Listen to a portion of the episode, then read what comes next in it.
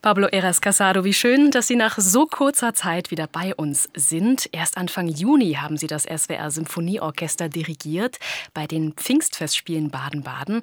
Da haben Sie schon mal einen konzertanten Vorgeschmack auf Wagners Parsifal gegeben, mit dem Sie ganz bald Ihr Debüt bei den Bayreuther Festspielen geben werden.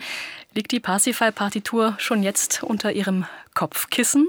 Of course, it's been under my pillow for now for two years, all over the world. I have to say because I've been traveling all this time um, around the world, and it's been me, my suitcase in the Parsifal score. Seit zwei Jahren liegt sie schon unter meinem Kopfkissen und ist mit mir um die Welt gereist. Ich, der Koffer und die Parsifal-Partitur. Die Proben dafür laufen seit Anfang Juni. Es fühlt sich tatsächlich etwas eigenartig an, Bayreuth nach dieser Probenphase zu verlassen und jetzt hier zu sein. Aber es ist auch schön.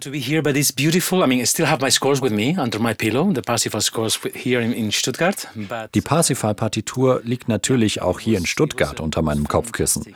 Es war wirklich fantastisch, mit dem SWR Sinfonieorchester einen Vorgeschmack darauf zu bekommen, nur einen Tag bevor die Proben dazu in Bayreuth losgegangen sind. Ich probe jetzt über drei Wochen dort und es ist wirklich wunderbar. Es sind tolle Kollegen, ein großartiges Team. Die ganze Atmosphäre ist fantastisch, im Orchester, bei den Solisten, im Chor. Trotzdem fühlt es sich für mich ein bisschen unwirklich an, dort zu sein, weil es so ein einzigartiger Ort ist. Ich bin in den letzten 30 Jahren meiner Dirigierlaufbahn an vielen Orten gewesen, aber Bayreuth, der grüne Hügel, ist wirklich außergewöhnlich.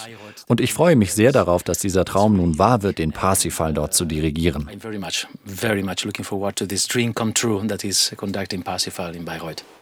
Pablo Eras Casado, Sie gehören mit Sicherheit zu den vielseitigsten Dirigentinnen und Dirigenten unserer Tage. Große Sinfonik, Oper, alte Musik, historisch informiert, aufgeführt, zeitgenössische Musik. Sie können sich scheinbar für alles begeistern. Woher kommt diese Entdeckungsfreude? Was ist Ihr Geheimnis? There is no secret for me. It's it's it's an endless curiosity, endless love for for every form of art. Für mich gibt es kein Geheimnis. Da ist einfach eine unendliche Neugier, eine endlose Liebe für jede Form von Kunst, für jede Art und Weise, wie ein Mensch seine eigenen Gefühle, Gedanken und Ängste ausdrücken kann. In der Musik wird das seit Jahrhunderten praktiziert und perfektioniert. Ich kann mir keine perfektere Form vorstellen, um Gefühle auszudrücken, als in den Motetten von Tomás Luis de Victoria oder in einer Oper von Monteverdi, von Wagner oder in Strawinskys Psalmensinfonie. Die Neugier und die Leidenschaft für das alles war für mich schon immer da. Auch als ich mit 16, 17 Jahren in meiner Heimatstadt Granada Kunstgeschichte an der Universität studiert und Theater gespielt habe.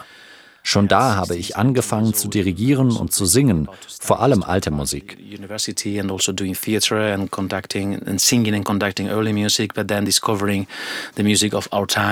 Aber dann habe ich die zeitgenössischen Komponisten entdeckt, mit denen ich zusammenarbeiten konnte. Das war und ist eine Konstante in meinem Leben. Es ist harte Arbeit und erfordert Disziplin, aber auch Leidenschaft, um all diese verschiedenen Genres und Formen der Kunst unter einen Hut zu bekommen. Ich fühle mich privilegiert, dass ich so einfach wechseln kann zwischen Berio und Mendelssohn, von Wagner zu jedem anderen Stil. Any, any kind of, uh, style. Dass Sie sich für zeitgenössische Musik einsetzen und begeistern können, daran hat auch Ihr Lehrer und Mentor Pierre Boulez bestimmt seinen Anteil gehabt. Viele Jahre haben Sie bei ihm assistiert, von ihm gelernt. Was hat er Ihnen mit auf den Weg gegeben? In welchen Momenten in Ihrem Berufsleben müssen Sie an Boulez zurückdenken? Well, Boulez was my my last teacher and, uh, the, and, and certainly a very important person and figure in my life.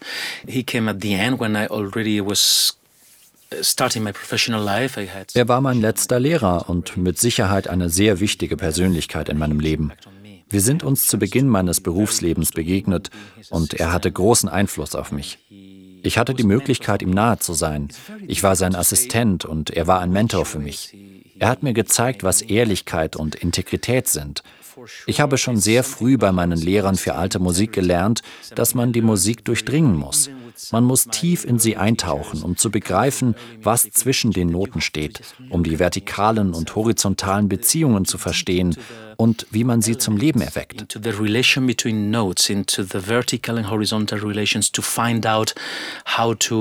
Into the relation between notes, into the vertical and horizontal relations to find out how to Warum macht man ein Crescendo? Was drückt man mit einer Dissonanz, mit einem bestimmten Akkord aus? Es steckt alles in den Noten, nicht nur in den Angaben des Komponisten.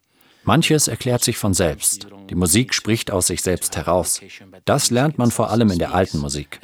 Man muss die Essenz, das Wesen eines Werkes durchdringen, um seine eigene Interpretation zu finden.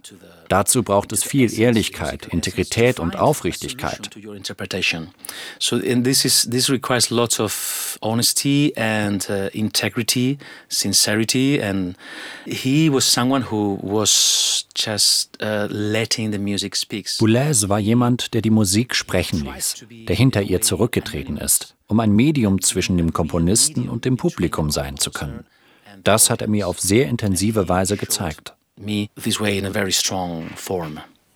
Pierre Boulez haben wir es ja auch zu verdanken, dass wir die Quatre Dédicaces von Luciano Berio in dieser zyklischen Form heute hören können. Diesen vier Miniaturen beginnen sie das Abo-Konzert diese Woche. Das ist ja ganz fantastische Musik, in der man immer wieder etwas Neues entdecken kann. In den Konzerten mit dem SWR Symphonieorchester diese Woche kombinieren sie die Quatre Dédicaces mit zwei Werken, die man nicht unbedingt mit Berio in Verbindung bringen würde. Igor Strawinskys Psalmsymphonie folgt gleich im Anschluss und nach der Konzertpause Pause dann Felix Mendelssohn Bartholdis erste Walpurgisnacht. Was hat Sie zu dieser außergewöhnlichen Kombination inspiriert? Wie hängt das alles miteinander zusammen? We know that it's the end of the season, the end of the subscription season here. We, we knew that we have the choir. Wir wussten, dass es der Abschluss dieser Konzertsaison sein würde und dass wir die Möglichkeit haben, den Chor mit einzubeziehen. Wir kombinieren ja gern verschiedene Stile und Epochen miteinander. Die erste Walpurgisnacht ist ein Stück, das ich sehr liebe und das ich schon oft aufgeführt habe in meinem Leben, auch als Sänger. Ich habe viel gesungen, bevor ich Dirigent geworden bin. Da hat es mich umso mehr gereizt, dieses Stück mit dem außergewöhnlichen SWR-Vokalensemble und dem Sinfonieorchester aufzuführen. It's a religious versus pagan relation. The two works, the both works are one century uh, apart from each other. Uh, es geht um Religion und Heidentum. Zwischen der Psalmensinfonie und der Walpurgisnacht liegen gut 100 Jahre. Auch wenn der Strawinski ein religiöses Stück ist, so hat er doch eine universelle Botschaft an jeden von uns. Zu Mendelssohns Zeit mag es gewagt gewesen sein, diesen Konflikt zwischen heidnischen Völkern und Christen so zu überzeichnen. Die erste Walpurgisnacht zeigt, dass die Aufklärung und der Humanismus der Religion überlegen sind. Es ist schon außergewöhnlich, wie diese beiden Stücke über ein Jahrhundert hinweg miteinander in den Dialog treten können.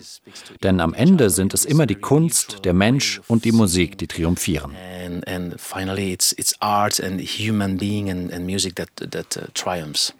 Und man kann Ihnen ansehen, zumindest jetzt in den Proben diese Woche konnte man Ihnen ansehen, wie viel Freude Sie haben, mit Sängerinnen und Sängern auch zu arbeiten. So. All music comes from singing. Jede Form von Musik kommt vom Singen. Die Ursprünge der Musik liegen im Gesang. Jedes Instrument wurde den Qualitäten der menschlichen Gesangsstimme nachempfunden. Das Singen ist die perfekte Art, um Gefühle auszudrücken. Musiker singen innerlich, wenn sie auf ihren Instrumenten spielen.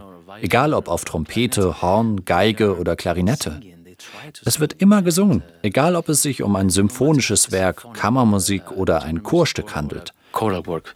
And uh, my soul is the soul of a singer. I was singer. Ich selbst trage die Seele eines Sängers in mir. Ich habe mein ganzes Leben lang gesungen, seit ich fünf Jahre alt war. Über das Singen im Chor bin ich zum Dirigieren gekommen. Dieses körperliche Gefühl, jeden Ton, jede Phrase durch den Atem zu formen, das steckt noch ganz tief in mir drin. Wenn also nun in einem Programm großartige Instrumentalmusik und Gesang zusammenkommen, dann ist das einfach herrlich. Und das Paradebeispiel für eine perfekte Verbindung aus Sinfonik und Vokalmusik ist ja die Psalmsinfonie von Igor Strawinski, die wir vor der Konzertpause hören werden. Was lieben Sie so sehr an diesem Stück, Pablo Eras Casado? I love that there is so much space to, for everyone. Ich finde es toll, wie viel Raum es darin für jeden von uns gibt, unabhängig vom Text, egal ob man sich einer bestimmten Religion verbunden fühlt oder nicht. Psalmen wurden seit dem 16. Jahrhundert in den ersten polyphonen Werken verwendet, später im Barock. Psalmentexte sind schon immer mit menschlichen Emotionen verbunden mit Angst, Nächstenliebe, Hoffnung, Barmherzigkeit. Das sind alles menschliche Eigenschaften, die auch Eingang in Strawinskys Psalmensinfonie gefunden haben. Alles und jeder ist darin willkommen. Uh, this is how Stravinsky he's using those texts to write a symphony and but he's he's welcoming everyone. Stravinsky besetzt keine Violinen, keine Klarinetten. Dafür nutzt er einen großen Holzbläserapparat, Bässe und Celli. Damit distanziert er sich in gewisser Weise von der sinfonischen Orchestertradition des 19. Jahrhunderts und schafft einen offeneren Klangraum für Ideen und Gefühle. Space for ideas and, and feelings. In the end, you know, when when this symphony ends with this uh, long, everlasting last section, which for me it makes me uh, many times to, to think of Messiaen. Diese Sinfonie endet mit dieser langen, endlosen Passage, die mich sehr an Messiaen erinnert. Dieser Schluss hat etwas Mystisches, weniger Religiöses. Hier geht es für mich um Mystik, die sich mit dem Humanismus verbindet. Das ist das, was mich an der Psalmensinfonie so fasziniert.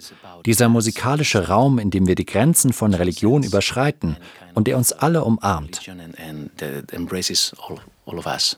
Dann lassen wir uns davon umarmen. Wir können uns darauf freuen. Herzlichen Dank, Pablo Eras Casado. Vielen Dank.